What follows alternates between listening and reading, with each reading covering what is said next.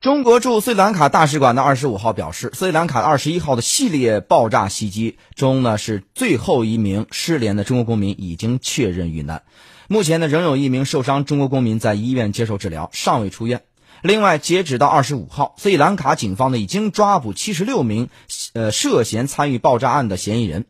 我们来听一下中国国际广播电台驻斯里兰卡记者王晓东发回的报道。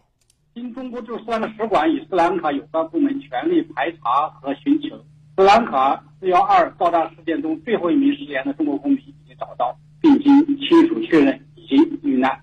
驻斯使馆将全力协助所有遇难亲亲人处理善后事宜。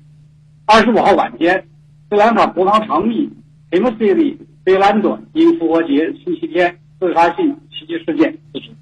清晨四点宵禁解除。截至目前，死亡人数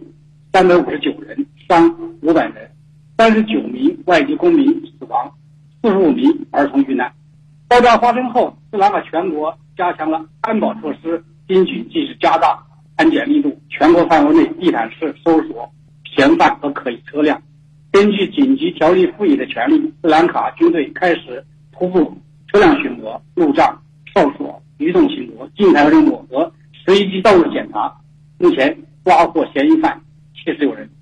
截至目前，斯兰卡大中小学继续停课，公共机构、公司、银行、商场以及超市正常营业，百姓情绪稳定。